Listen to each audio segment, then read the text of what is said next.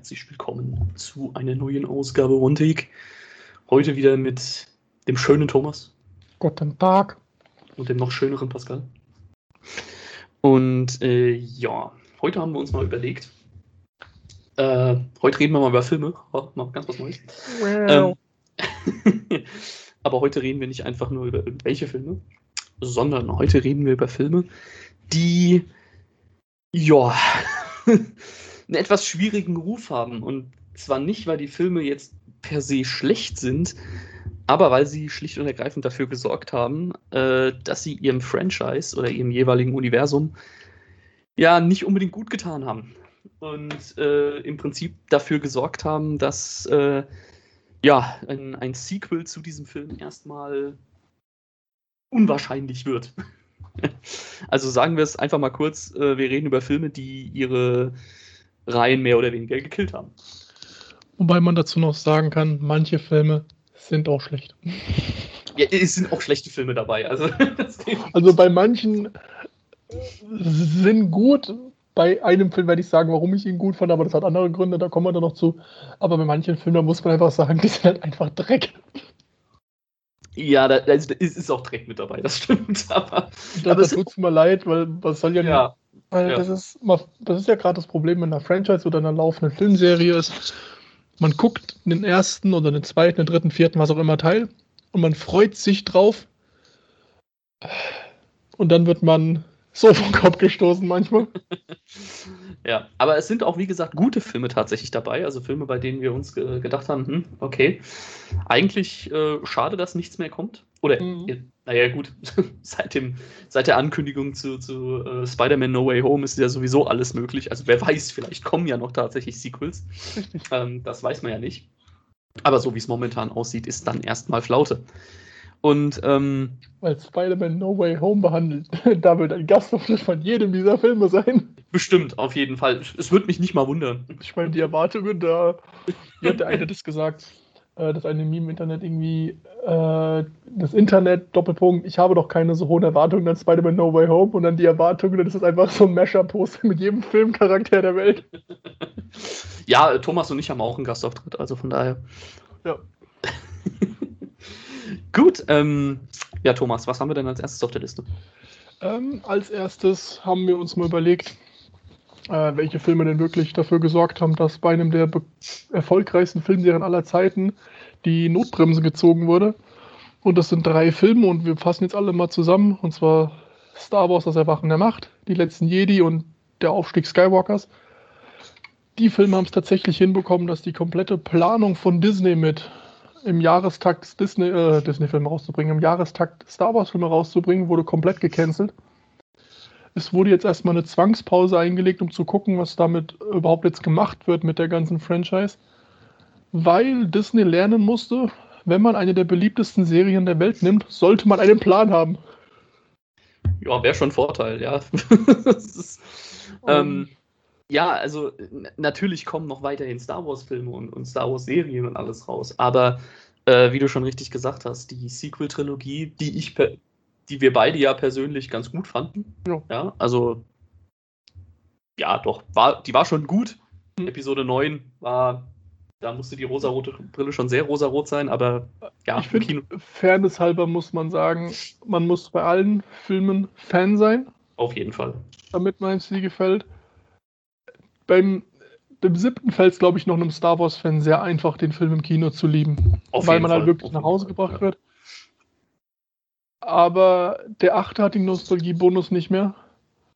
Der neunte, äh, der schreit wirklich, wir hatten keine Ahnung, was wir tun. ja, es gibt einen, einen Moment, die finde ich großartig gemacht, auch wenn sie gar keinen Sinn ergeben. Ich sage jetzt mal nur Palpatine. Ich bleibe dabei, ich finde es cool, ja. auch wenn da niemand eine Idee hatte, weil, wie ist er denn zurückgekommen? Irgendwie, aha. Danke ja, für cool. die Antwort. Äh, ja, aber allein, allein die Eröffnungsszene ist super. Also die Eröffnungsszene von, von äh, Aufstieg Skywalkers, die ist echt cool. Sie macht, wie gesagt, von vorne bis hinten überhaupt keinen Sinn, aber sie ist unglaublich cool. Ähm, und deswegen, also wie gesagt, ich fand die Sequel-Trilogie nicht per se schlecht, aber man merkt halt einfach, äh, ja, da war überhaupt kein Plan mit dabei. Die haben sich nur gedacht, wir holen das, wir machen damit eine Menge Geld was nicht zwingend aufgegangen ist, weil ja, die Filme haben alle eine Milliarde geknackt. Ich glaube, der letzte auch. War der letzte ich glaube, glaub, wenn, aber nur ganz knapp, oder? Ja, ich glaube nicht. Ich glaube, der ist ja relativ gefloppt. Ja, ja, richtig. Was ja für den Abschluss der Skywalker Triple-Trilogie, keine Ahnung, wie man das dann nennt, was dann neun Filme am Stück sind, ist der Film schon hart gefloppt. Und blöd gesagt, ich muss schon sagen, zu Recht. Ja. Weil, wie gesagt, ich finde die Filme auch nicht schlecht. Es gibt in jedem der Filme, in, im 8 und 9 gibt es eine Menge Sachen, die mich stören. Weil man halt einfach merkt, der Plan war nicht vorhanden im siebten. Der, der siebte ist halt Star Wars. und da kann ich nicht viel zu meckern finden. Ja, es ist ein Remake. Aber wenn es ein Remake ist, dann ist es ein verdammt gutes Remake. Richtig, ganz genau. Beim Rest, ich verstehe jeden, äh, der beim achten sauer wurde. Ich verstehe jeden, der beim neunten sauer wird, weil man einfach merkt, wie mit so einer geliebten Franchise einfach nichts gemacht wird, weil Potenzial angedeutet wurde und dann komplett verblasen wurde. Und ja, deswegen, ich hoffe mal, wenn Disney irgendwann eine neue Trilogie starten wird, was ja der Fall sein wird, dass sie sich dieses Mal hinsetzen und sich genau überlegen, was sie vorhaben. Das wäre durchaus so ein Vorteil, ne? Ähm, weil ich glaube, ich meine, mittlerweile hat Disney ja scheinbar äh, verstanden, wie sie mit Star Wars umgehen sollen. Ich meine, The Mandalorian ist aus meiner Sicht mit das Beste, was, was Star Wars in den letzten paar Jahren rausgehauen hat. Ähm, auch The Bad Batch läuft äh, relativ erfolgreich. Also ich hoffe mal, dass sie so langsam verstanden haben, wie sie damit umgehen sollen. Und ich glaube, als nächstes ist ja Rogue Squadron, glaube ich, geplant als Film, ne? Ähm, ja, und die Obi-Wan-Serie. Und die Obi-Wan-Serie noch, genau. Ja, aber ich meinte jetzt äh, als Film ist als mm. nächstes, ich glaube, der nächste Film, der rauskommen soll, ist Rogue Squadron. Ja. Ähm, von Patty Jenkins, die ja auch Wonder Woman gemacht hat. Der erste Teil war super, der zweite Teil war Müll. Ja, mal abwarten, äh, was sie draus machen. Also ich bin auf jeden mhm. Fall gespannt. Gut, dann äh, kommen wir doch von meinem Lieblingsfranchise zu meinem zweiten Lieblingsfranchise, und zwar den Ninja Turtles. Mhm. Und da kam 2014 ein äh, Live-Action-Reboot raus äh, unter der Regie von Jonathan Liebesmann und äh, ja, unter der Produktion Schrägstrich Regie von Michael Bay, weil äh, man hat irgendwie das Gefühl, man hat Jonathan Liebesmann da hingesetzt und gesagt, äh, ja, mach mal das, was Michael Bay dir sagt. Ja, er war nicht Regisseur. Ich glaube, im ersten Turtles-Film war er Regisseur. Michael Bay? Nee, nee, er ist in keinem der beiden äh, Filme Regisseur. Er ist nur Produzent. Schwören können, er ist in beiden Regisseur. Äh, nein, nein, er ist, er ist in beiden nur der Produzent angeblich, aber alles in diesem Film schreit halt Michael Bay. Aber und, ich glaube, ähm, glaub, den kannst du einfach nur als Kellner am Set engagieren und der ist trotzdem Regisseur. Trotzdem explodiert alles. Ja. Nee, ähm, aber den zweit, äh, 2014, den, den Live-Action-Film, den fand ich sehr gut. Der hat mir mhm. echt gut gefallen. Er ist Blödsinn von vorne bis hinten, halt Michael Bay aber ähm, er macht unglaublich viel Spaß. Beim zweiten Teil hatte ich auch viel Spaß, ähm, aber da muss ich ganz ehrlich sagen, aber nur weil ich Turtles-Fan bin. also der zweite Teil 2016, ähm, Teenage Mutant Ninja Turtles Out of the Shadows. Ui, also wie gesagt, als, als Turtles-Fan, ähm, vor allem von der alten 87er ähm, Cartoon-Serie, weil das ist quasi eine Verfilmung einer Cartoon-Episode. Mhm. Äh, wenn man davon Fan war, dann hat man richtig viel Spaß. Und wie gesagt, das ist nach Star Wars mein Lieblingsfranchise, deswegen hatte ich unglaublich viel Spaß im Kino. Aber ja, der Film hat äh, dann nicht das Einspielergebnis gebracht, was sie sich erhofft hatten. Nicht Und äh, ja, damit ist dann der geplante dritte Teil. Äh, ich glaube, ein halbes Jahr später, also es hat sich ein bisschen hingezogen, weil es immer noch nicht klar war, kommt jetzt ein dritter, mhm. aber dann wurde dann doch die Reißleine gezogen. Und damit hat es diese Reihe dann auch nicht geschafft. Fand ich persönlich sehr schade. Ich habe mich über den dritten Teil gefreut. Einfach nur ähnlich wie bei dir, Thomas, Fast and Furious mäßig, okay, wie verrückt kann man es noch machen? Aber ähm, ja, es war damals im Kino, habe ich mir schon gedacht, okay, das wird extrem schwer, da irgendwie genügend Leute anzulocken, weil ja, da war, äh, da war auch irgendwie, man hat versucht, alles anders zu machen als im 2014er Film, weil da die Fans nicht so begeistert waren, was ich persönlich nicht so verstehen kann, aber okay. Ähm, und dann hat man wieder versucht, ein bisschen was anders zu machen. Auf Kontinuität wurde geschissen. Äh, und ja, das, das war eigentlich abzusehen, dass das äh, dann nicht den Erfolg bringt, den man sich erhofft hatte. Äh, ich fand auch, ich meine, ich bin jetzt kein riesen Turtles-Fan, aber ich fand es Reboot von Michael Bay nicht schlecht. Das ist so ein, finde ich, ein witziger Guilty Pleasure-Film. Man kann sich angucken, man weiß, es ist jetzt nicht das Beste, was man gucken kann, aber es macht trotzdem irgendwo Spaß. Der zweite, ich fand ihn nicht schlecht im Kino. Ich erinnere mich allerdings an exakt eine Szene. Und Meinst du wo sich Megan Fox umzieht? Richtig. Aber ähm, es gibt auf YouTube die, äh, einen Kanal, hört, hört. Ähm, und die hatte zum Beispiel, da hat jemand vom FBI auf diese Szene reagiert und er erklärt halt, ob das realistisch ist oder nicht. Und er hat gemeint, nicht den Film besprochen, aber diese Szene ist das realistischste an einem äh, Personawechsel in der freien, also wie man es machen kann. Weil ja. er hat auch gemeint, umso mehr Leute da sind, umso weniger passen auf. Und ich meine, gut, mir ist nicht die Szene aus diesem Grund hängen geblieben. Würde ich jetzt zwar gerne so behaupten, aber das ja. hat doch eher andere Gründe. Aber an mehr erinnere ich mich leider nicht. äh, ich habe den Film geguckt, weiß ich wieder und ich wusste, okay, das ist jetzt noch mehr wahrscheinlich Grütze als der erste Film, aber es hat halt trotzdem irgendwo noch Spaß gemacht. Ich hätte mir auch einen dritten Teil angucken, mir war aber auch da schon relativ schnell klar, das wird nichts. Ich kann wahrscheinlich, wenn man wirklich Fan von so einer Franchise ist, verstehen, dass die Leute da keinen Bock drauf haben. Aber wie gesagt, ich fand es als witzige Unterhaltung, aber eine witzige Unterhaltung sollte man nicht auf Kosten von einer sehr beliebten Franchise machen, meiner Meinung nach. Ja, es, wie gesagt, vor allem, wenn man es halt so macht, dass es wirklich abzusehen ist, dass das, dass das nicht klappt. Also, ähm, aber gut, jetzt kommt ja 2023, kommt ja ein Animationsfilm von den Turtles mhm. raus. Ähm, da bin ich schon mal sehr gespannt drauf. Und äh, ja, mal schauen. Thomas, was haben wir als nächstes? Äh, genau, als nächstes hatten wir den. Es ist der erste Superheldenfilm, der doch ein bisschen härter gewesen ist. Also so Pseudo-Superheldenfilm. Ja, ja, der auf jeden Fall provozierend war, sagen wir es mal so. Richtig, und das ist äh, der in meinen Augen wahnsinnig gute äh, Kick-Ass, ähm, der ja auch auf einem Comicfilm ist. Und ja, da geht es halt um den kleinen Nerd, der zu Kick-Ass wird und meint, er könnte auch Crime-Fighter werden und dann deswegen erstmal schön im Krankenhaus landet. Und der Film der erste Film, der hat super viel, der hat einen coolen Cast, der hat Witz, der hat Charme, der hat eine Menge Gewalt. Ich wollte gerade äh, sagen, vor allem hat er viel Blut. Äh, der hat ein bisschen nackte Haut, was da schon zu der Zeit für Comicfilme ein absolutes No-No war. Und der Film hat sich auch nie, war sich nicht zu schade, mal auf die Füße zu treten, Themen anzusprechen, äh, die vielleicht nicht ganz so locker sind, wie zum Beispiel die Sexualisierung von einer gefühlt Zwölfjährigen.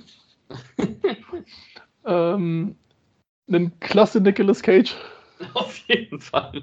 Gut, ey, sag mal, er hat Nicolas Cage, sagen wir es mal so, das langt schon. Ja, es ist Nicolas Cage, der einfach mal seine Tochter einfach nur als Lektion quasi erschießen will. ähm, ja, er hat eine gute, unterhaltsame Story. Äh, war ein Riesenerfolg. Also, jetzt mal riesen vorsichtig formuliert, aber es war ein ordentlicher so, Erfolg im Jahr 2010. Es war einer der am, also ich weiß nur, dass es äh, einer der am meistbesprochensten Filme war, auf jeden Fall. Ja.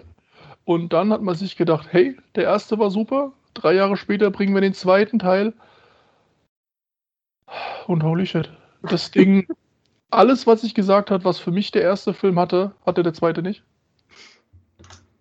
Der zweite war wirklich, wir haben damit Geld gemacht. Wir wollen nochmal Geld machen.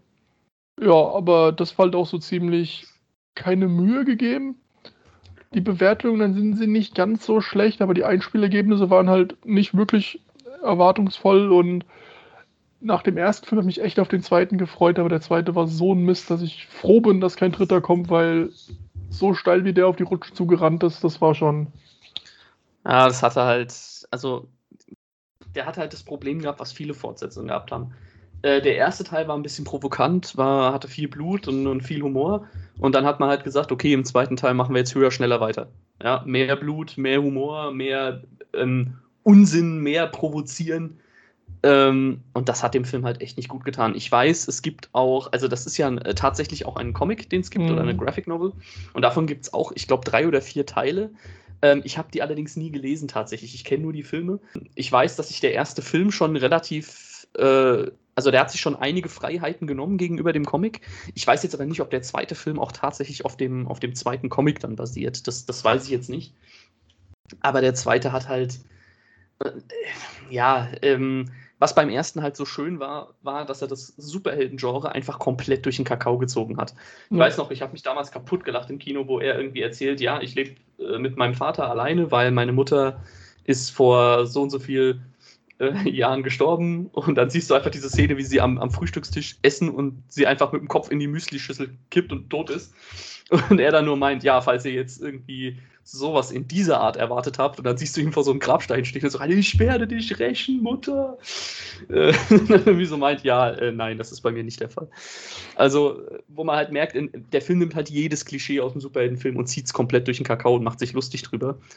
Und der zweite Teil macht halt genau das Gegenteil. Der zweite Teil ist dann halt schlicht und ergreifend einfach nur ein brutaler Comicfilm, in dem dann eben solche Klischees auftauchen, wie Familienmitglied stirbt und er will sich rächen und pipapo äh, ja, ähm, der Film funktioniert irgendwie nicht. Also er macht alles, was der erste Teil auch macht, aber halt wesentlich überdrehter und in keinster Weise fühlt sich das irgendwie organisch an oder so, dass es Sinn macht im Film, sondern es fühlt sich einfach nur an, wir müssen mehr machen, wir müssen mehr machen, wir müssen mehr machen.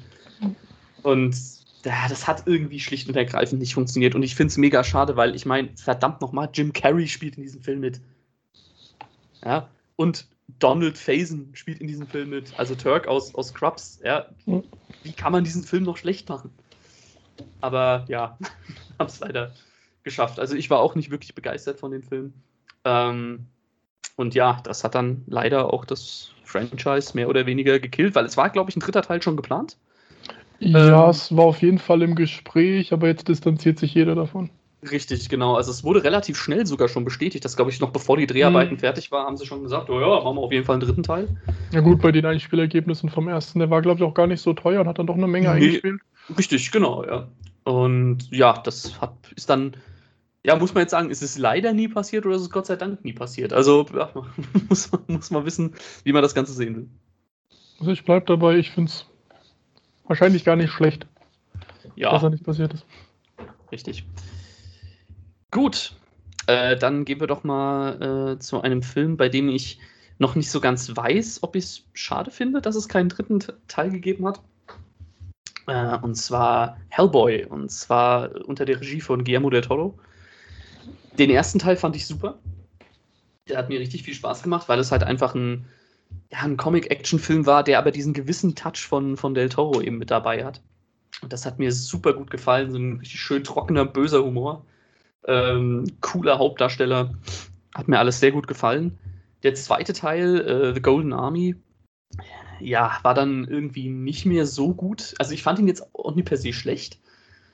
Aber ihm hat so ein bisschen was gefehlt. Ihm hat so dieser Charme vom ersten Teil gefehlt. Ähm, es wurde wieder ein bisschen mehr Humor eingebaut, auch wie ich finde, ein bisschen unpassender Humor. Das ist aber jetzt meine persönliche Meinung. Ähm, und ja, wie gesagt, der Film war nicht schlecht, der hat Laune gemacht, aber ja, das Einspielergebnis war dann wohl doch nicht so das, was man sich erhofft hatte.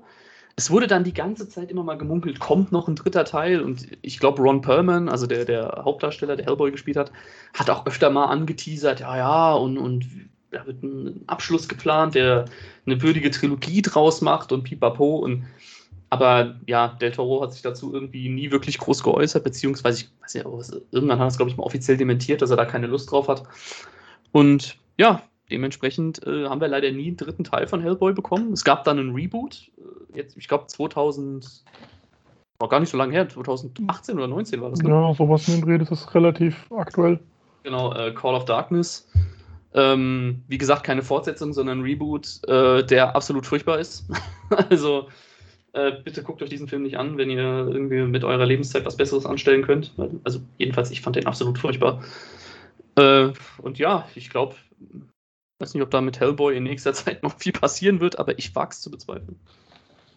Ich habe tatsächlich mit Hellboy so gar nicht meins. Ich fand schon den ersten nicht sonderlich cool, aber irgendwie, weil ich mit dem äh, Hauptcharakter nicht warm geworden bin. Mhm. Und habe dann weder die Fortsetzung noch das Remake geguckt. Also mich hat der Film schon am Anfang verloren, aber das heißt, das hat nichts mit dem Film zu tun gehabt. Das war einfach, das hat mir überhaupt nicht zugesagt. Also ob das jetzt gut oder schlecht ist, dass es da nicht weitergeht, da bin ich die falsche Person. Ich weiß es, wie gesagt, immer noch nicht, weil ich fand den zweiten Teil, wie gesagt, nicht schlecht, aber er hatte halt für mich irgendwie den Charme vom ersten Teil verloren. Mhm. Ähm, und vielleicht ist es auch besser, dass man da jetzt keinen dritten draus gemacht hat. Ich bin großer Del Toro-Fan, aber ähm, ja, der Mann soll machen, worauf er Lust hat, dann macht ja. er die besten Filme. Und ich glaube, im Endeffekt ist es vielleicht ganz gut so. Wie gesagt, das Reboot, ähm, ja, das Problem war halt, das Reboot war ein Marvel-Film. Ja, also auch hier mhm. wurde wieder versucht, auf die Marvel-Schiene zu gehen mit, mit dummem Humor und, und One-Linern und was halt aber überhaupt nicht zum Charakter äh, Hellboy passt. Ja. Ähm, er ist zwar schon jemand, der mal öfter einen blöden Spruch loslässt, aber das alles halt auf so eine, auf so eine trockene Art, auf so eine zynisch trockene Art und das ja, ist halt nicht das, was, was mir der Film da gezeigt hat. Also von daher, ja, vielleicht sollte man Hellboy einfach in den Comics lassen, wer weiß. Als nächstes geben wir mal eine Filmserie, die in den 80ern gestartet ist wo wahrscheinlich die ganze Welt Angst vor hat, dass irgendwann der, die Nachricht kommt, das Reboot ist offiziell bestätigt. Und zwar war es für viele eine sehr lange Zeit lang mit einer der, oder ist immer noch eine der beliebtesten, schrägstrich besten Actionserien allgemein gesehen, wenn man die letzten beiden Filme ausklammert. Und ganz schlimm wurde es für viele ähm, im Jahr 2013, glaube ich. Ja. Äh, und zwar kam da Stirb langsam ein guter Tag zum Sterben und da merkt man, die Franchise hat den Parktag zum Sterben minimal verpasst.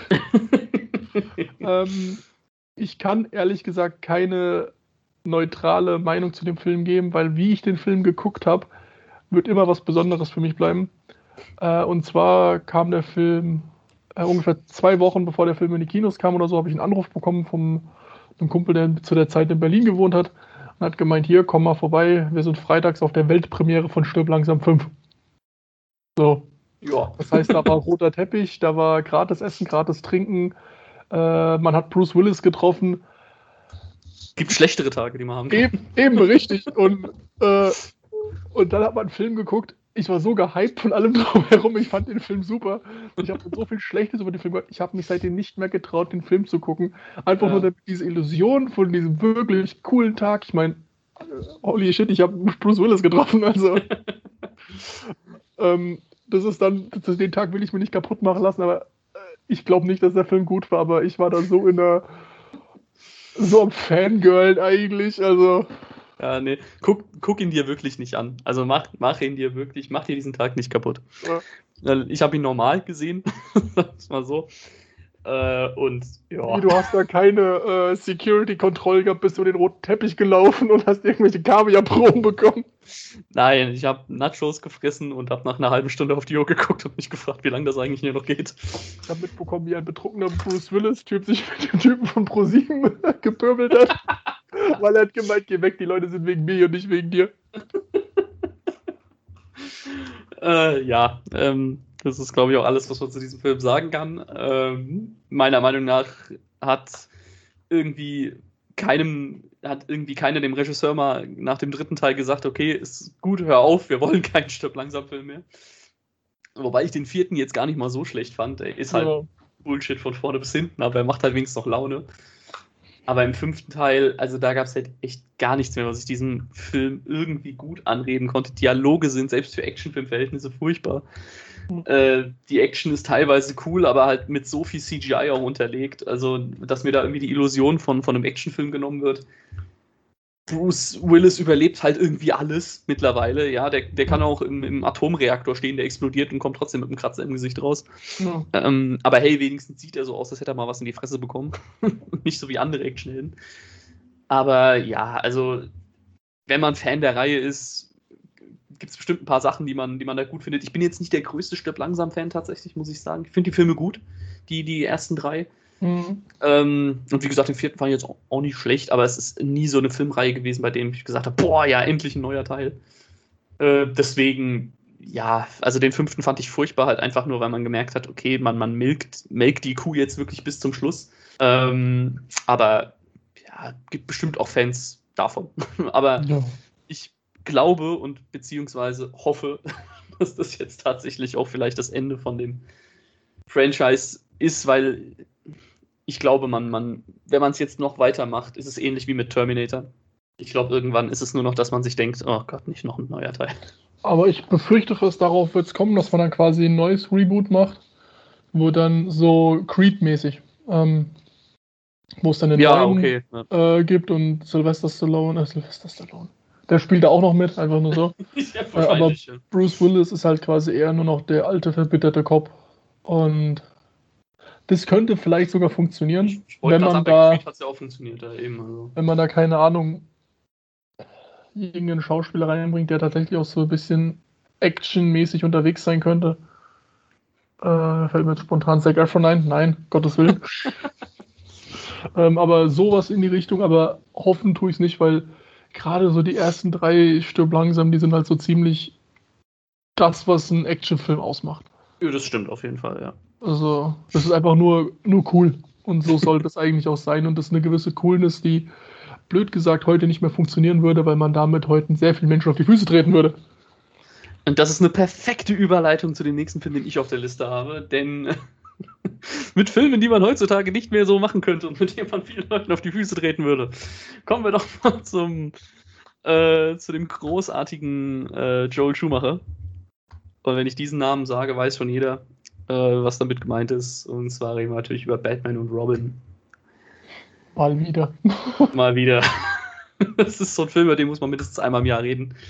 Äh, einfach nur um zu Und wissen, man halten wir uns daran, dass es nur einmal im Jahr ist. ja, gut, bei uns passiert das auch ein bisschen öfter, das kann gut sein. Nur einmal im Monat muss der Name fallen. Der muss fallen und ganz ehrlich, ich liebe diesen Film. Ich liebe ihn dafür, weil es, glaube ich, der schlimmste Batman-Film ist, den man produzieren kann. Selbst Batman hält die Welt in Atem aus äh, 1966 ist immer noch besser als dieser Scheiß. ähm, ja, ich glaube, die Geschichte kennt, glaube ich, fast jeder, aber ich erzähle sie trotzdem nochmal, weil ich erzähle sie super gerne.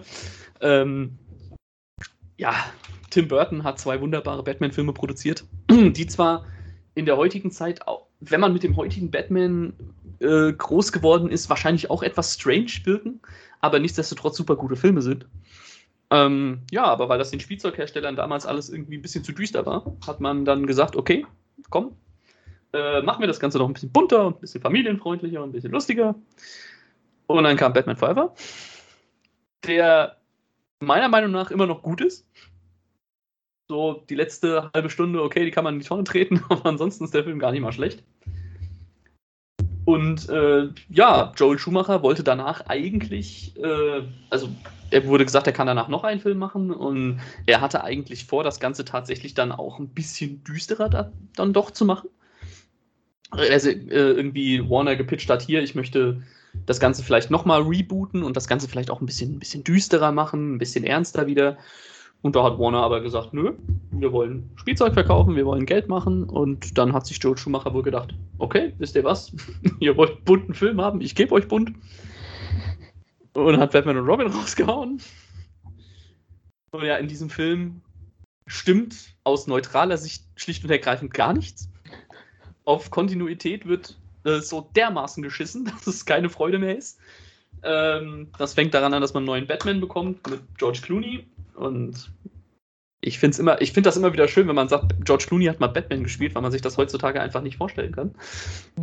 Ich glaube, auch damals konnte man sich nicht vorstellen, aber sie haben es trotzdem noch. Und jetzt müssen wir uns das leider vorstellen. Jetzt müssen wir es uns vorstellen. Äh, Wir haben einen Arnold Schwarzenegger als sprücheklopfenden Mr. Freeze. Äh, Wir haben Uma Thurman mit dabei, Chris O'Donnell. Also eigentlich ein ziemlich guter Cast für die damalige Zeit. Und Ja. eigentlich auch für die heutige Zeit wäre es kein schlechter Cast, ja. Aber was daraus gemacht wurde, also. Stell, stell, man kann es sich so vorstellen, wenn man damals als, als kleiner Junge mit seinen Batman-Actionfiguren gespielt hat äh, und dann hat man irgendwie blöde Sprüche losgelassen und hat mit den Figuren gespielt, das ist im Prinzip Batman und Robin. Und ich möchte immer noch vermuten, dass meine Geschichten, die ich mir damals mit meinen Actionfiguren ausgedacht habe, trotzdem noch besser waren als das, was man Batman und Robin abgeliefert hat. Ja, das ist, das ist, das ist der, das ist das Aus. Der Film ist eigentlich nur das, okay. Man hat so den kleinen Jungen, der auf dem Ikea-Autoteppich sitzt, spielt mit seinen Actionfiguren, hat Batman und dann ist einfach, ja, fertig. Das ist, das ist alles. Selbst Und das das hat auch mehr- Effekte. Weil darum ging es halt wirklich um, um tatsächlich noch eine Story, die wir uns alle überlegt haben. Aber dieser Film ist, na, wie lang geht der Scheißfilm? Zwei Stunden, fünf Minuten, wow. Genau, das ist die längste Spielzeugwerbung der Welt. Auf jeden Fall. Ja. Dazu kommt, das ist die schlechteste Spielzeugwerbung der Welt. Naja, also man muss sagen, Ich habe damals Spielzeug davon gekauft, also so schlecht kann sie nicht gewesen sein. Ah, ja, aber wenn wir das jetzt mal nicht aus den Augen von Fünfjährigen sehen. Ja, was ich aus den Augen von Fünfjährigen sieht, ist alles, was dieser Film macht, schlecht. Ja, ich meine, ich fand den auch als äh, kleines Kind, ich nehme mal an, super, ich weiß es gar nicht mehr, aber ich hatte auch dann Spielzeug davon, Rollenspielzeug, aber filmisch gesehen ist das Ding so ein Durchfall. Mit ich glaube, es, glaub, es wird ich glaube, es wird sogar von vielen als mit die schlechteste Comic-Verfilmung aller Zeiten angesehen. Ja. Glaube ich zumindest. Und ich meine, das Ding steht in Konkurrenz zu Ghost Rider, also sagt schon einiges aus. Aber, boah, also wie gesagt, als Kind fand ich den Film super. Als Kind habe ich den geliebt, ja, weil da war alles bunt und da waren Leute in lustigen Kostümen, die sich auf die Mütze gegeben haben. Und man konnte Spielzeug davon kaufen. Natürlich fand ich den Film gut. Ja, ja aber, aber als wenn man auch nur zwei Jahre älter wird, realisiert man eigentlich, was für eine Scheiße. Film hat seine Zielgruppe fünfjährige Kinder. Ja. Ähm, wenn du vier bist, kapierst du nicht wirklich, was da abgeht. Wenn du sechs bist, findest, ist schon fraglich, ob dir es noch gefällt. Ja, und wenn du wenn du 16 wirst und dir diesen Film anguckst, fallen dir erstmal die ganzen Erwachsenenwitze auf und du denkst dir einfach nur, was zum Teufel? Ja, aber das ist schon. Aber ich finde es immer interessant, dass er ja quasi die Filme mehr oder weniger gepitcht hat, die dann viele Jahre später zu den besten Batman-Filmen wurden. Ja, das Weil stimmt. Das ist ja ein seriöses, ernstes, nicht Marvel-Ding. Ja. Nee, aber, ähm, also, wie gesagt, Batman Robin, man muss diesen Film mindestens einmal in seinem Leben gesehen haben. Nicht nur als, ba also als Batman-Fan sowieso, weil einfach nur damit du mal realisierst, wie gut du es mittlerweile hast. Aber auch Aber, sonst, wenn man Comicfilme mag. Ja. Guck mal das und danach, wenn dann jeder meint, ja, die geben sich nicht so viel Mühe, nein, das sieht anders aus. Wollte ich wollt gerade sagen, also wer sich nochmal darüber beschwert, dass irgendwie sein Lieblingscomic-Franchise gekillt wurde, bitte, bitte, es sei, es guckt euch Batman Robin an. Man hat diese Meinung zu dem äh, Joss Whedon Justice League. Das ist nochmal ein anderes Thema. Ja, aber das Batman da, Robin ist übrigens so lustig. Eben, da, da, sollte man dann vielleicht einfach nur Batman Robin gucken, dass halt Scheiße auch glänzen kann. Richtig, bei Batman Robin habe ich wenigstens noch was zum Lachen. Bei Joss Whedons äh, Justice League habe ich ja nicht mal ansatzweise was zu lachen. Das ist das Problem. Hm. Und ich meine, hey, sagt ja schon alles aus, dass sich Joel Schumacher in den späteren Jahren öfter mal für diesen Film entschuldigt hat. Ja, und George Clooney ja auch. Ja. Aber das rechne ich ihm dann hoch an, ganz ehrlich. Mhm. Ich meine, der gute Mr. Schumacher ist ja leider mittlerweile schon verstorben. Mhm. Ähm, und der hat ja auch sehr gute Filme gemacht. Also der Mann kann ja filmen. Allein Number 23 ja. ist, finde ich, ein super cooler Film. Mhm. Ähm, aber ja, ich, wie gesagt, ich glaube, er hat da einfach sein Geld bekommen und hat gesagt, naja, komm, macht halt hier einen lustigen Kinderfilm und gut ist. Ähm, ja, mein Gott, also ich finde ich rechne es ihm hoch an, dass er sich wirklich hingesetzt hat und gesagt hat, ey, es tut mir wirklich leid, was ich da gemacht habe. Das finde ich immer witzig, wenn, wenn, Regisseure sich da zu Wort melden und sagen, hier, das, was ich damals produziert habe, war eigentlich die absolute Grütze. Ein Regisseur, der sich für seinen nächsten Film nicht entschuldigt hat, also ich finde, sollte eigentlich immer noch tun, ist, keine Ahnung, so einer der auch wieder Action-Abenteuerhelden Indiana Jones, der ja, der mich als kleinen Jungen fliegen auch dazu bewegt hat, so, oh, vielleicht möchte man ja auch Archäologe werden, bevor man einem klar wurde, was für ein staubtrockener, pun intended Beruf das ist. da muss man, und dann realisiert, dass es äh, gar keine Truhe gibt, die Nazis das Gesicht schmelzen lässt. Ja, so ungefähr. Und es ist nicht immer Action und cool, sondern das ist, du sitzt dann da mit einem sehr kleinen Pinsel auf einem sehr großen Feld und musst sehr vorsichtig bürsten, so ungefähr. Aber Mehr Action geht nicht. Das ist aber die Filme, die Filme waren toll, die ersten ja, drei. Super. Das waren Abenteuer, das war Action, das war spannend, aber es ging gut aus. Lustig ähm, vor allem auch, aber nicht ja. zu lustig, sondern immer in einem richtigen Maß. Richtig, dann kam noch Sean Connery später dazu und das macht sowieso jeden Film besser. Eben und und dann dann ja, dann dann kam der vierte. Und ich muss, ich, ja genau, ich muss zugeben, ich habe den Film bis heute noch nicht gesehen. Äh, okay. Weil ähm, ich ab und zu, wenn meine Mutter mal ins Kino geht, kriege ich danach eine Nachricht. Im Falle von Dunkirk war es, Thomas guckt dir den Film an. Nach Indiana Jones, wo sie, glaube ich, direkt im ersten Wochenende da waren, weil auch äh, meine Mutter sehr großer Indiana Jones-Fan war. Und sie hat mir dann nur gesagt, gucke ich nicht. Auf keinen Fall. Sie hat mir auch direkt gesagt, warum ich ihn nicht gucken soll. Und wie du es ja schon gesagt hast, Aliens. Ich meine, jetzt kann man sagen, äh, goldene Kisten, die Nazis das Gesicht schmelzen und Aliens, wie weit ist da der Sprung? Ich finde, der Sprung ist gewaltig. Weil Dann bleibt doch bei Nazis. Ich meine, es ist doch immer noch gerne gesehen, wenn Nazis schmelzen.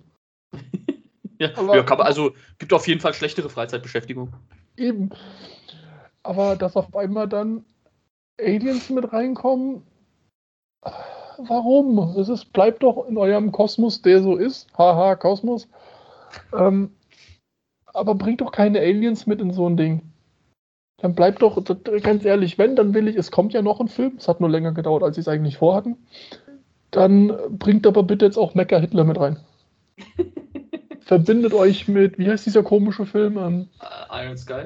Ja, das Crossover. ja, also ich muss ja ganz ehrlich sagen, ich fand den Film damals, als ich im Kino geguckt habe, sehr gut. Also mir hat er tatsächlich gut gefallen. Ähm, es gibt aber tatsächlich einfach, also dieser Film hat tatsächlich Probleme, die man, über die man nicht weggucken kann. Und da muss ich ganz ehrlich sagen, ich fand den, den Plot-Twist am Ende mit den Aliens gar nicht mal das, was am schlimmsten ist, weil diese ganze Szene dauert eine Minute oder zwei mhm. Minuten und dann ist auch vorbei. Ähm, sie ist ultra cheesy und ich verstehe, warum da Fans von den alten Filmen äh, das überhaupt nicht gut fanden, weil es sich schlicht und ergreifend unpassend anfühlt. Ähm, aber also das hat mich damals tatsächlich gar nicht so gestört. Mich hat tatsächlich eher gestört, dass der Film ein extremer CGI-Overkill ist. Mhm. Also es gibt in so vielen Szenen wird unnötiges CGI und auch gerade aus heutiger Sicht, ich meine, der Film hat jetzt ein paar Jährchen auf dem Buckel, aber aus heutiger Sicht auch nicht mehr wirklich gutes CGI. Ähm, und er hat auch viele Szenen, die einfach so höher, schneller, weiter wieder sind. Also die so völlig over the top sind. Ich meine, es gibt ja auch diese ganz bekannte Szene, wo er sich äh, in diesem Atomtestgelände in einem, in einem, Kühlschrank versteckt und dann mit diesem Kühlschrank rausgeschleudert wird. Und dieser Willst Kühlschrank. du mir etwa sagen, dass das nicht funktioniert? Das ist nicht mal das Problem. Ich könnte damit, ich könnte, ich wäre d'accord mit, wenn die sagen, ja, das Ding ist halt bleiummantelt, deswegen kann er diese Atomexplosion irgendwie überleben. Es ist ja auch der Held. Damit hätte ich gar kein Problem. Womit ich ein Problem habe, ist, dass dieser Kühlschrank 40 Kilometer durch die Luft fliegt, dreimal auf den Boden aufkommt, sich 40 Mal überschlägt und er rauskommt und nicht mal einen Kratzer im Gesicht hat. Oder dann irgendwie eine, Szene hast, wo, wo sie irgendwie sich prügeln und dann kommen irgendwie so komische Ameisen aus dem Hügel, die dann die Leute irgendwie auffressen und in ihre Hügel schleppen und sowas das ist alles so over the top einfach, was, was so gar nicht notwendig ist, was man überhaupt nicht braucht. Ja? Weil den, den Humor in dem Film finde ich wieder super klasse. Ähm, ich, ja, gut, Shia LaBeouf in dem Film ist halt Shia LaBeouf, den muss man mögen. Entweder mag man ihn oder man mag ihn nicht. Ich finde ihn persönlich gar nicht so schlimm. Ja. Ähm, aber es gibt einfach so viele Szenen in diesem Film, bei denen man sich denkt, was zum Teufel?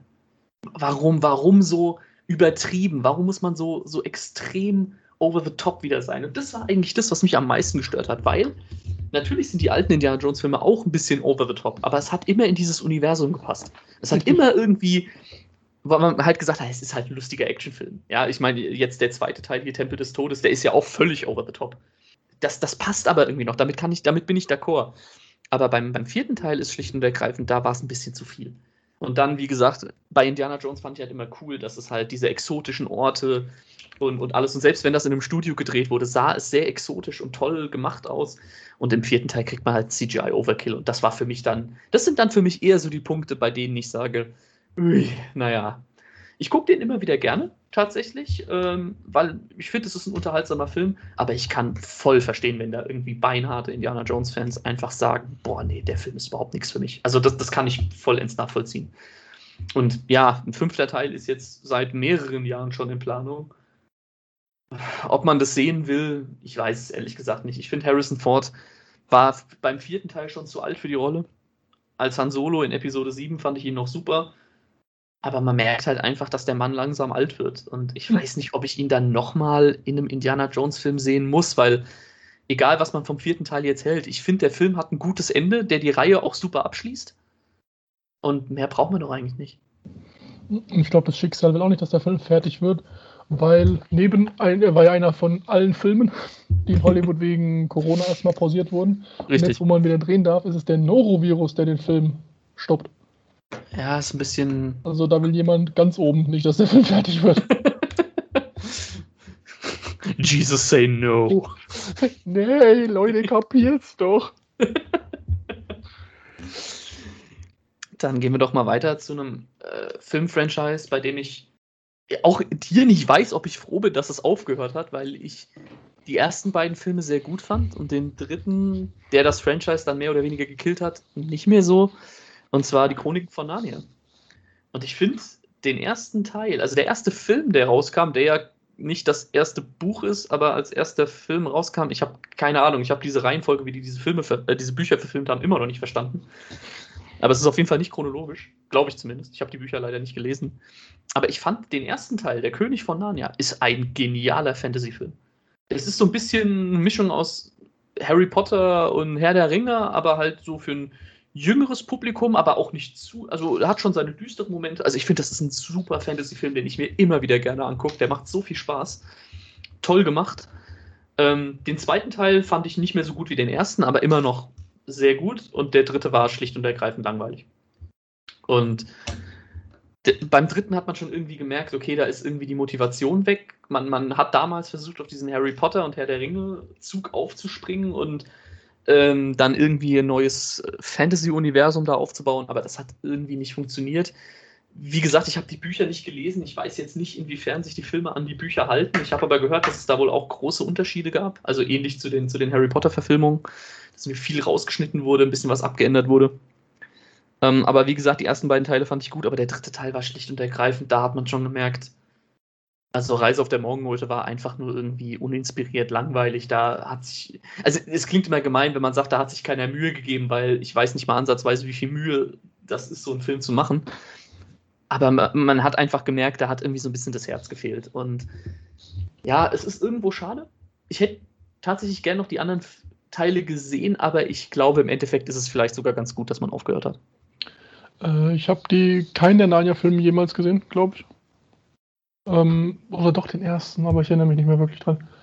Ähm, aber der dritte, witzigerweise, hat nicht das schlechte Einspielergebnis von dem Film die Franchise gekillt, sondern Lizenzierungen. Das stimmt, ja, richtig. Es der war nicht mal das Geld. Mit, ja.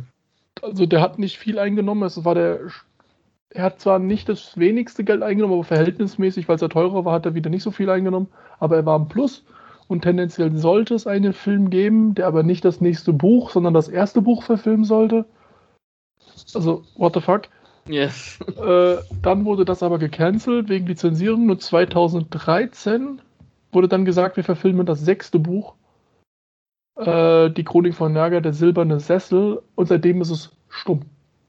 Genau, der Film richtig. sollte eigentlich 2018 kommen, hatte noch ein Datum bekommen und seitdem hat nie jemand wieder was von Narnia gehört. Ja, es war auch damals, also ich kann jetzt nur sagen, wie es hierzulande war, aber ich habe irgendwie das Gefühl gehabt, damals hat sich um die Filme irgendwie nie so jemand groß geschert. Nö. Die kamen ins Kino und waren auch erfolgreich, aber irgendwie haben sie nie so den, den Medienrummel gehabt, ne? Also, ich meine, klar, Harry Potter oder Herr der Ringe da irgendwie mit anzuschließen, ist schon fucking schwer. Richtig. Ähm, das hätte man jetzt nicht erwarten können. Aber wie gesagt, gerade der erste, also der König von Narnia, ich finde den wirklich super cool, muss ich sagen. Also mir gefällt der richtig gut. Ich meine, Thomas Fritsch spricht im Deutschen einen Löwen, also. ähm, aber irgendwie war der Film hierzulande überhaupt nicht so populär. Also du hast irgendwie gar nichts davon an. Werbung oder, oder so Merchandise. Da gab es zwar ein bisschen was, aber nicht mal ansatzweise das, was, was man so gewohnt war. Mhm. Und ähm, ja, ich, ich finde es, wie gesagt, irgendwie finde ich es schade, aber auf der anderen Seite, mir hat halt Reise auf der Morgenröte überhaupt nicht mehr gefallen. Also der war irgendwie nicht mehr so spektakulär. Gut, kann natürlich sein, dass das einfach auch das schwächste Buch der Reihe ist, ich weiß es nicht.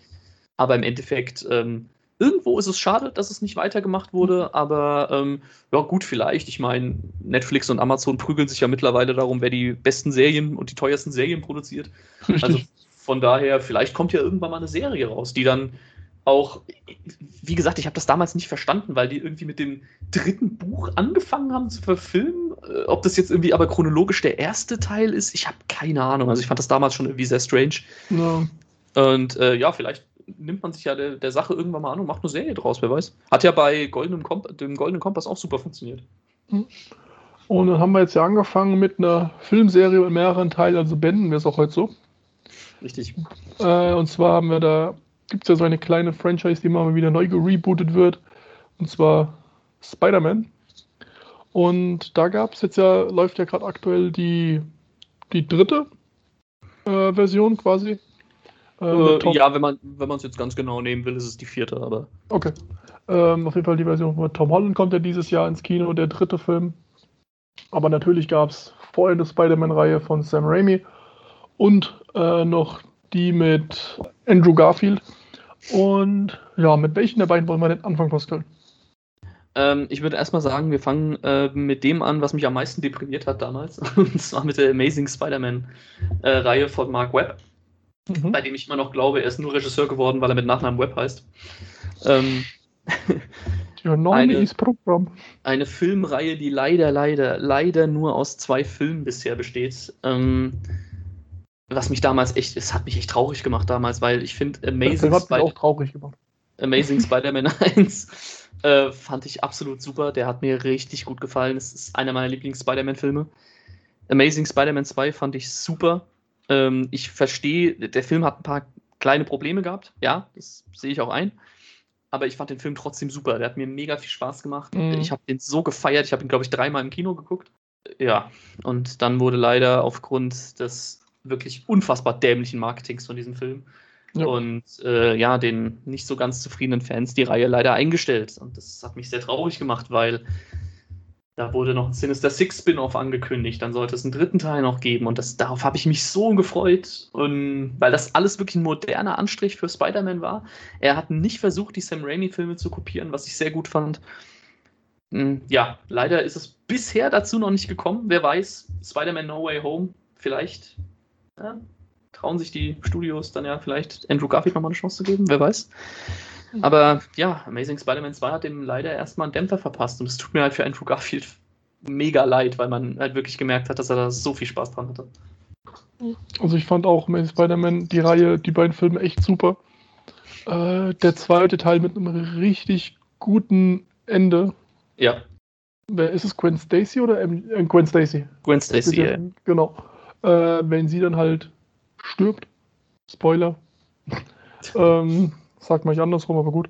Und da habe ich mal auch gedacht, wenn man davon jetzt einen dritten Teil macht, wo Spider-Man vielleicht so aus, ob er dippt in die Böseite, weil er halt nicht mit dem Tod zurechtkommt. Holy shit, wie gut könnte das werden? Ähm, aber auch einfach sonst den dritten Teil Sinister Six und das Ganze könnte halt wirklich sehr, sehr gut werden. Aber der Film hat halt, glaube ich, gefühlt 2 Euro eingenommen. ja, so, äh, so. Aber das ist halt auch, wenn man sieben Trailer plus 14 Fernsehspots macht, man kann tatsächlich diesen ganzen Film legal auf YouTube gucken, wenn man sich eine Playlist erstellt. Ja, so ungefähr. Oder das also... Zeug downloadet und umschneidet, hat man tatsächlich den ganzen Film. Und ich weiß jetzt nicht, ob es einen Grund gibt, dass da so viele enttäuscht von war von den Hardcore Spider-Man-Fans. Vielleicht ist es sehr charakterzweckentfremdet. Aber ich fand beide Filme echt super, die haben Spaß gemacht. Das war was moderneres jetzt als die von Sam Raimi, die ich damit nicht schlechter sagen möchte. Aber es war ein neuer Anstrich. Ich finde, der hat den sehr gut getan. Ja. Aber holy shit, da wurde kein gutes Haar in den Film gelassen.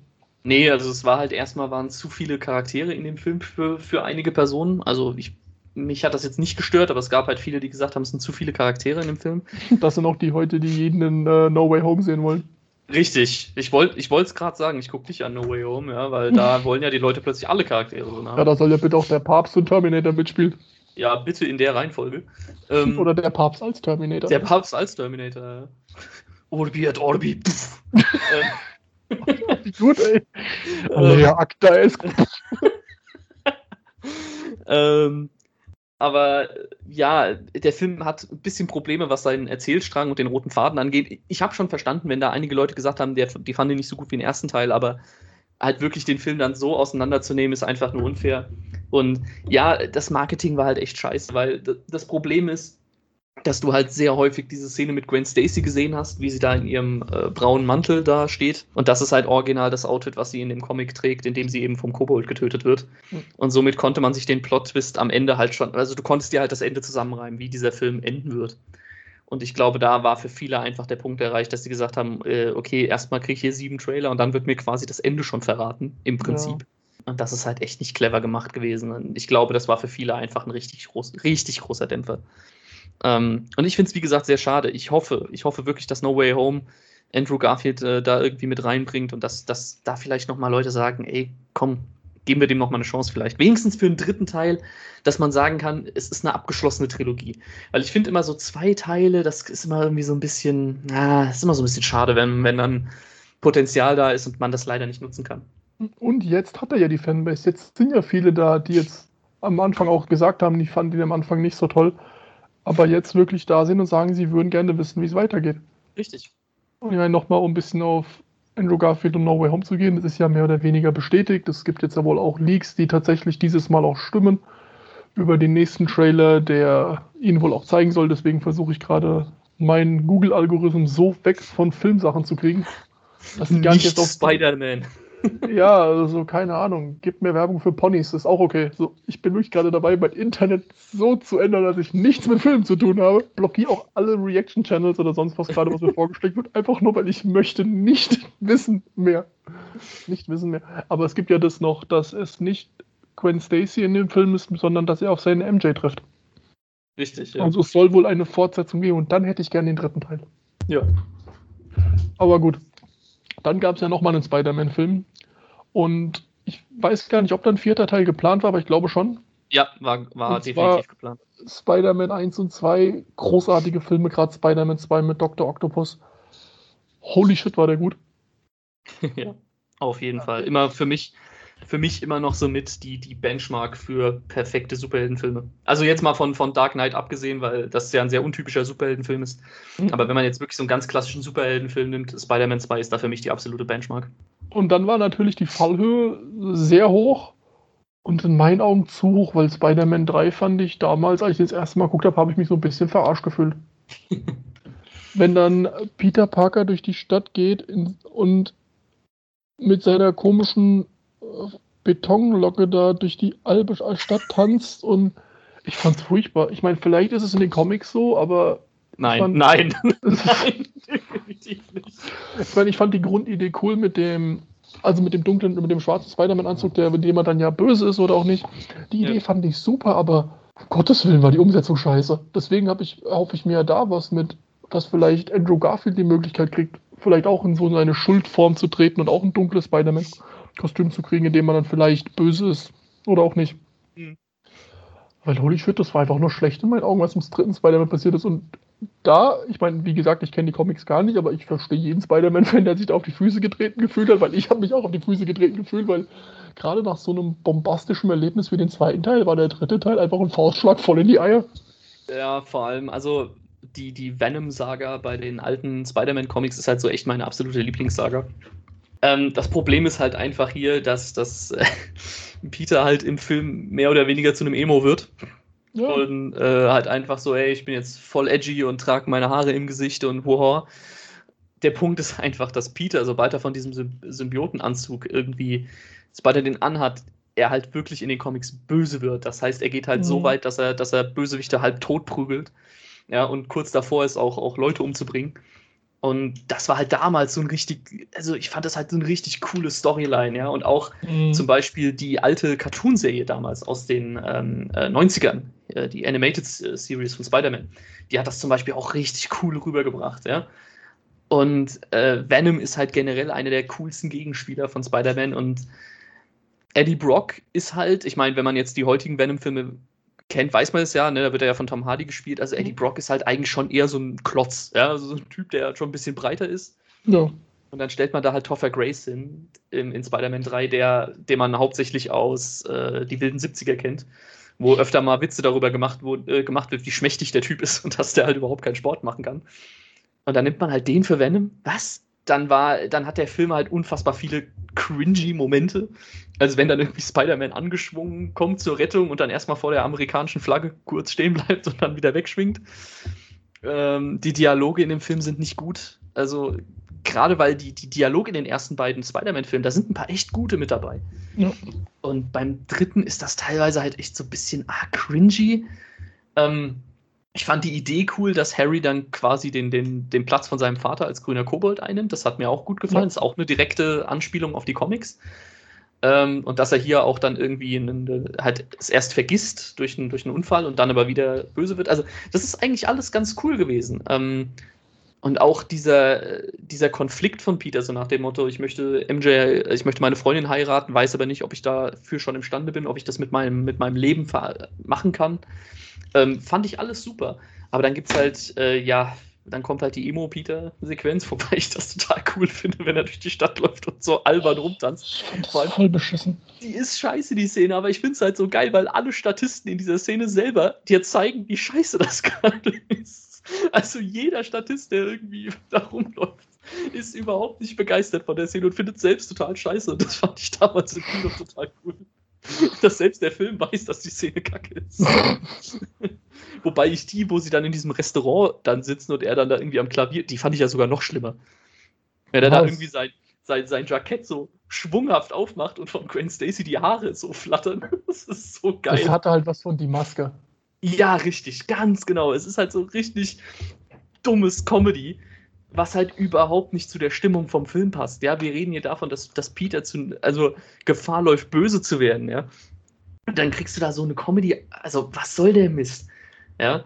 Die Szene in der Kirche, wo er sich dann von dem Symbioten trennt, das finde ich allerdings wieder sehr cool, muss ich sagen. Das ist eine meiner Lieblings-Spider-Man-Szenen, weil die echt geil inszeniert ist. Ähm, auch diese Szene einfach nur, wie er da, wo er da wie so ein Gargoyle an, dieser, an diesem Turm äh, sitzt, das ist so gut gemacht. Mhm. Also ich fand den, ich finde den Film auch heute tatsächlich nicht schlecht, aber er hat halt so viele Momente, bei denen man sich halt wirklich das Lachen verkneifen muss, so ein bisschen, wo man sich halt wirklich denkt, das ist von Sam Raimi jetzt gemacht? Mhm. Also der Typ, der mir wirklich die ersten beiden Spider-Man-Filme rausgehauen hat, in denen ja, die ja super wirklich sind. Und das ist jetzt vom selben Regisseur, das ist halt ja. wirklich mega strange. Also da weiß man irgendwie nicht, was passiert ist. Und da muss man dann halt auch sagen, da war es dann schon sehr vorhersehbar, dass das wahrscheinlich nicht zu einem vierten Teil führen wird. Und zum Glück, weil wer weiß, wenn er damit durchgekommen wäre, was dann passiert wäre. Ja, eben, das muss man dazu sagen. Also Fortsetzungen gehen ja meistens höher, schneller weiter und ja. oh Gott, also was, was wäre dann gekommen? Ja, mhm. das, naja. Mr. Freeze! What killed the dinosaurs? The Ice Age! Nein, es war der Meteor, du Vollidiot, aber okay. Gut. Ähm, waren im Prinzip, glaube ich, jetzt alle Filme, die da auf unserer Liste hatten, oder? Ja. Gut, dann hätten wir es äh, für dieses Thema durch. Schreibt uns gerne, was ihr von den Filmen haltet. Ähm, oder ob ihr der Meinung seid, ach nee, ich hätte gern Spider-Man 4, 5, 6, 7, 8, 9 auch noch gehabt. Ähm, und ja, Thomas, ich hoffe, du hast jetzt ein Zitat äh, für uns, was nicht die nächste Folge killen wird. Nein, das nächste Zitat, was ich habe, passt sogar sehr gut. Das kann man auch immer mal sagen, wenn man jemanden beeindrucken möchte, weil man irgendwas Tolles in der Hand hat. Äh, äh, die Macht der Sonne diese Macht in meiner Hand. Ja, damit hätten wir es wieder mit coolen Dialogen. Ja. Und übrigens auch eine der besten Superhelden-Szenen, die ich äh, je gesehen habe. Mit der Musikuntermalung, die ist einfach so gut, die Szene. Ja. Ja, gut. Dann sind wir für heute durch. Thomas, es war mir wie immer eine Ehre. Eine zweifelhafte, aber Ehre. Dankeschön. Ist jetzt so unsere Catchphrase für den Podcast. Das ist so die, der Untertitel. One Take, eine Ehre, eine zweifelhafte, eine Ehre. Ja. Gut. Und dann schauen wir mal, was wir fürs nächste Mal vorbereitet haben. Mhm. Ja, doch, ich weiß ja, was wir für nächstes Mal vorbereitet haben. Da freue ich mich schon drauf, weil ich ja. da wieder Angst haben muss, dass wir verklagt werden. aber okay. Ich verklag höchstens dich. Ja, gut, das hast du ja schon dreimal. Das bringt dir ja mittlerweile nichts mehr. Irgendwann muss ich ja damit durchkommen. ich mache mir aus den einstweiligen Verfügungen so eine, so eine Collage an der Wand. Neue Tapete. Gut, dann bis zum nächsten Mal und Tschüssikowski. Tschüss.